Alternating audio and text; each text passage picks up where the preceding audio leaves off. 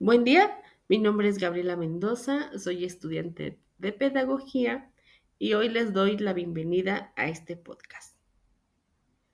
Les platicaré sobre una película y bueno, vamos a nuestra introducción. La película de la que les hablaré se llama El último vagón, que la pueden encontrar en Netflix. Y alerta de spoilers. Este podcast tiene spoilers de esta película.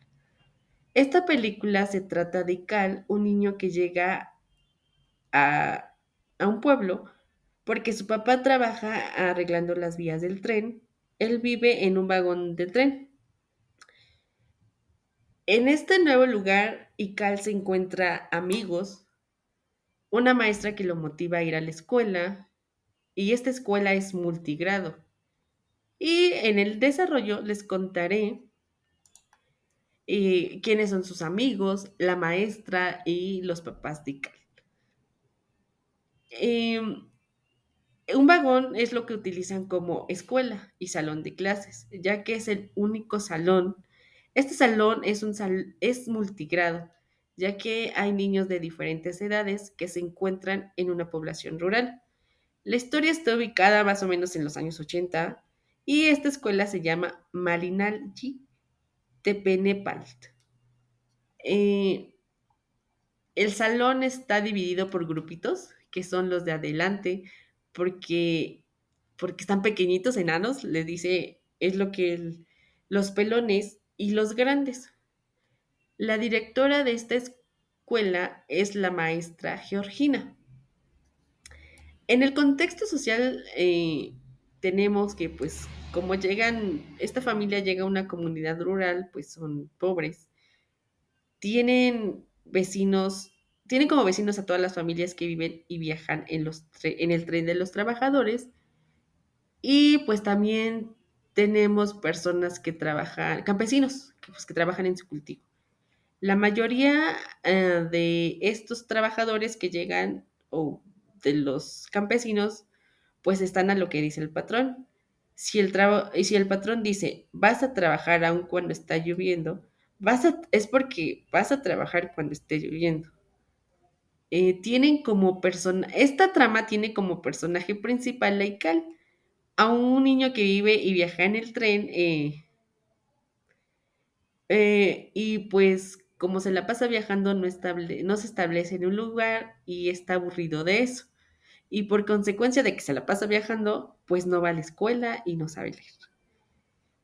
Eh, a la comunidad que llegan se encuentra con tres amiguitos con los que forma una gran amistad. La maestra le dice que es como una salamandra, ya que se adapta y puede convertirse en lo que él quiera. Y Cal tiene bien claros sus valores y a él aún no se decidía qué es lo que quería hacer.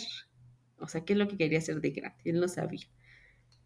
Eh, es un amigo leal porque cuando a su amigo lo encierran por robar, le lleva comida, incluso un cómic para que lo lea y no se aburriera. Después, gracias a la maestra, él encuentra como lo que quiere hacer, ¿no? Este, de grande, y él quiere ser maestro, lo cual cumple. Eh, tenemos otro personaje que es Valeria, quien se convierte en una de los mejores amigos de Cal. Cuando Cal llega al pueblo, ella es la que le explica cómo se está dividido esta, este salón en los grupitos. Dice, dice las cosas como son, no, le, se anda con rodeos. Podría decirse que es la más madura del grupo de amigos. Eh, cuando es grande, ella se va del pueblo para estudiar ingeniería en agronomía, pero regresa a hacerse cargo de la escuela cuando la directora fallece. Tenemos a, otro personaje, uno de los amigos, que es Tuerto. Este niño es muy inteligente con las matemáticas y la memoria. Su sueño es trabajar en los trenes, ya que su papá es, eh, trabaja en los trenes y le da un manual el cual él estudia y se aprende todo lo de los trenes. La maestra ve un gran potenci- potencial en él, lo asemeja como una mariposa monarca, ya que como ellas, pues ve al tuerto yendo y viniendo de un lugar a otro con el tren. Que al final este pequeño amigo sí logra su sueño. Chico es otro personaje, bueno, este personaje no tiene a alguien que vea por él y se la vive enojado con los patrones.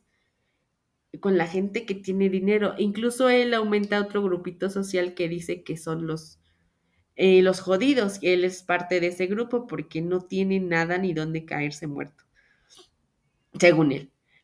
Pues, y él, eh, pues al no tener a alguien que vea por él, vive en un estado de pobreza, pues para comer incluso roba en la casa de los patrones. Y él tiene un sueño que es salir de ese pueblo e irse a Estados Unidos.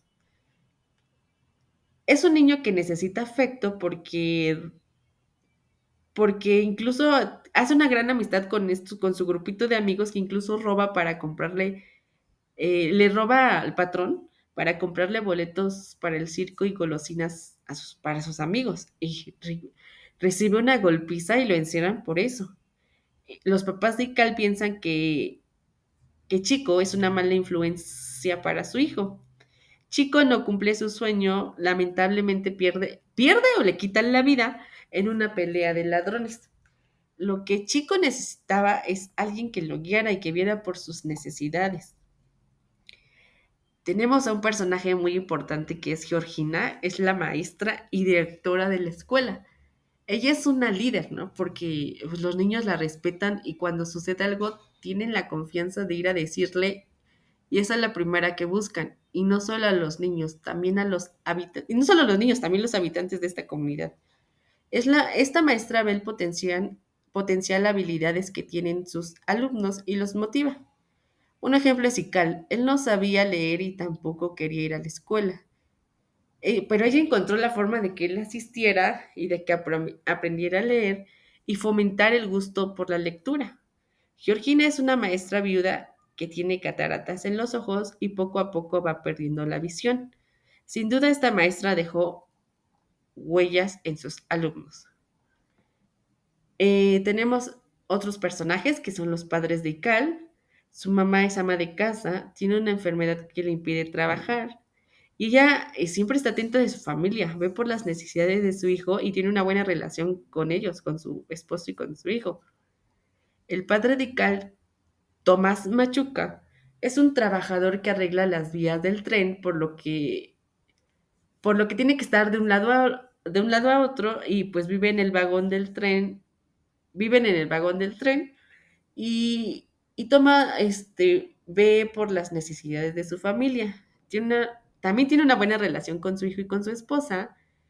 La maestra Georgina lo convence para que mande a Ical a la escuela y este motiva a su hijo cuando Ical le dice que, pues, que es un burro y que no puede leer. Este lo motiva, motiva a su hijo. Quiere quedarse en este pueblo por el bien de su familia y porque a su familia le gusta, le gusta. Incluso iba a renunciar a su trabajo para ya no viajar y establecer en la comunidad, pero tristemente pierde la vida cuando está trabajando. En los paradigmas educativos en la trama y en la sociedad, En la, bueno, en la película podemos ver que el sistema es burocrático. El sistema educativo es burocrático. Mucho papeleo, las autoridades educativas se la pasan en desayunos, comidas, etcétera. Los alto- altos mandos rigen autoridad y los demás solo quieren quedar bien con ellos. En la película vemos cómo mandan a Hugo, un inspector, pues que lo envían a cerrar escuelas porque van a modernizar el sistema educativo, algo con lo que Hugo no está a gusto, pero es su trabajo y lo tiene que hacer porque ya es parte del sistema. Eh, a las escuelas que visita para darles este aviso, pues ve que son funcionales. Hay maestros que hacen muy bien su trabajo con los recursos que tienen, incluso sin la, sin la ayuda de, de las autoridades. A la última escuela que llega es a donde él estudiaba de niño. Pero pues como su papá falleció, se fue del lugar y bueno, tenemos que este inspector no es nada menos que Ical, pero se cambia el, el nombre eh, porque pues cuando fallece su papá fue un gran impacto con él, pues le fue como un gran impacto y pues decide cambiar todo y se cambia el nombre y todo. Y no y pues no deja que cierren la escuela y se vuelve maestro de esta. Y bueno, en la actualidad, pues las escuelas son más, son las que, las escuelas rurales son las que menos recursos En infraestructura tienen, para empezar. No hay escuelas. eh, las escuelas no tienen mobiliarios adecuados, los maestros no están capacitados para las, para las zonas rurales, no hay material educativo, algunas ni cuentan con luz o agua, las familias no tienen los recursos económicos como para ayudar al maestro o a la escuela, eh, o no, eh, no pueden ayudar al maestro a dónde darle un lugar para quedarse a dormir o para brindarle comida. Pero aún así, con todos estos retos, hay maestros que se adaptan y tienen esa vocación de enseñar a los alumnos. En conclusión, pues tenemos que la película demuestra lo que se vive en la realidad de las escuelas rurales. Los maestros se adaptan a lo que hay y ya que no son apoyados por las autoridades correspondientes, eh, en la trama podemos ver lo que pasa con los niños que no tienen alguien que los cuide, como es el caso de Chico. Y pues los altos mandos, mandos se las siguen pasando en desayunos, dándole favoritismos, haciéndole o haciendo palancas a sus conocidos, familiares o al que le pague mejor. Y bueno, con eso es todo, me despido. Esta película, como dije, la pueden encontrar en Netflix, en Netflix. Eh, tiene una buena trama y pues tiene, tiene mucho de realidad. Y con esto me despido. Y hasta la próxima.